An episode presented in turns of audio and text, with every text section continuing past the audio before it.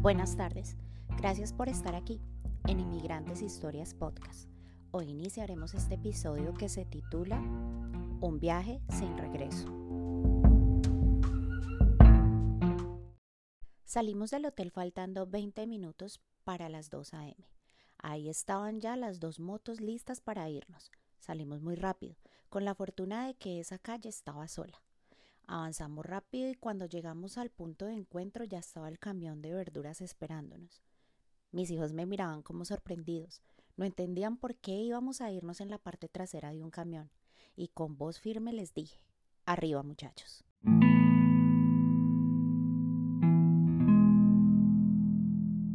Pudimos salir sin contratiempos. Yo la verdad orando y pidiendo protección. Mis hijos mareados y vomitando por el camino. Por mi mente pasaron tantos recuerdos, con tanta nostalgia miraba al amanecer por un hueco que había dejado el chofer del camión para que respiráramos un poco. Era uno de esos momentos en la vida en los que no es bueno reevaluar nada, pero es donde más se tiende a hacerlo. Analicé cada cosa y todo lo que me había llevado a llegar a este punto. No es fácil, la frustración terminó apoderándose de mí pues al final de cada evaluación siempre concluía con que mi caos era por andar detrás de Julián. Y ustedes se preguntarán por qué yo pensaba así. La verdad es que después de todos estos años siempre me he encontrado en muchos problemas por tratar de mantenerlo a mi lado. Y al final todo termina en caos. Pero bueno, después de diez largas horas de viaje llegamos a Bogotá. Mi papá y Julián estaban esperándonos.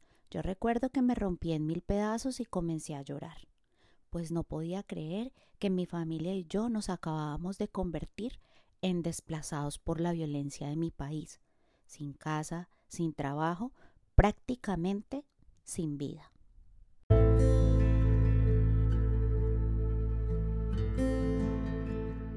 Mi papá me abrazó y me dijo, ánimo mija, aquí estoy.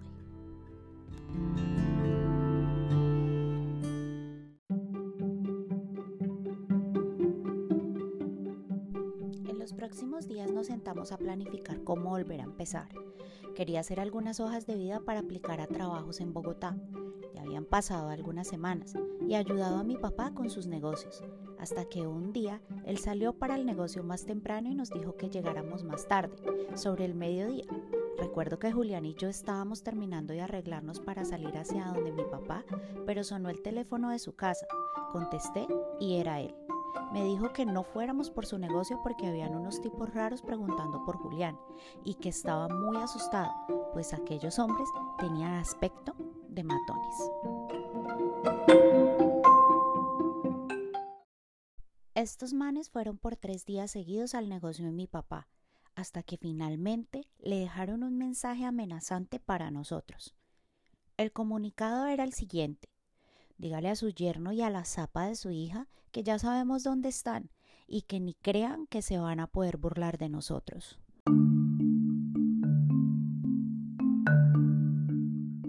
Esa noche mi papá llegó a su casa, nos dijo que no podíamos estar más en Colombia, nos compró tiquetes de avión para volar a los tres días siguientes a Nueva York y nuestros hijos viajaron a esconderse en una finca a las afueras de Bogotá con una tía. Nuestra despedida de nuestros hijos fue terrible. Yo no quería dejarlos. Mi corazón estaba destrozado. Y es tan raro, pero el fastidio que yo le estaba empezando a sentir a Julián era terrible. Ya no lo soportaba. Por primera vez en nuestra vida juntos, yo veía mi futuro sin él. Así que le dije a mi papá que iba a divorciarme. Y él se quedó con la boca abierta.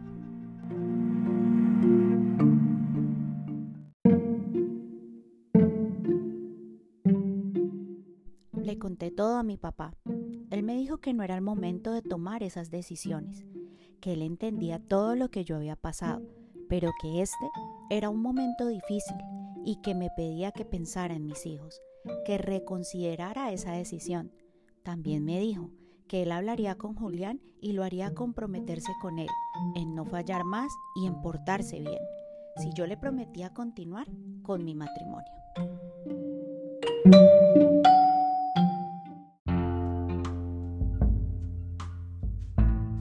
Gracias por estar aquí. Y recuerda, eres el dueño y creador de tu propio mundo. Entonces, toma buenas decisiones. Besos. Hasta mañana.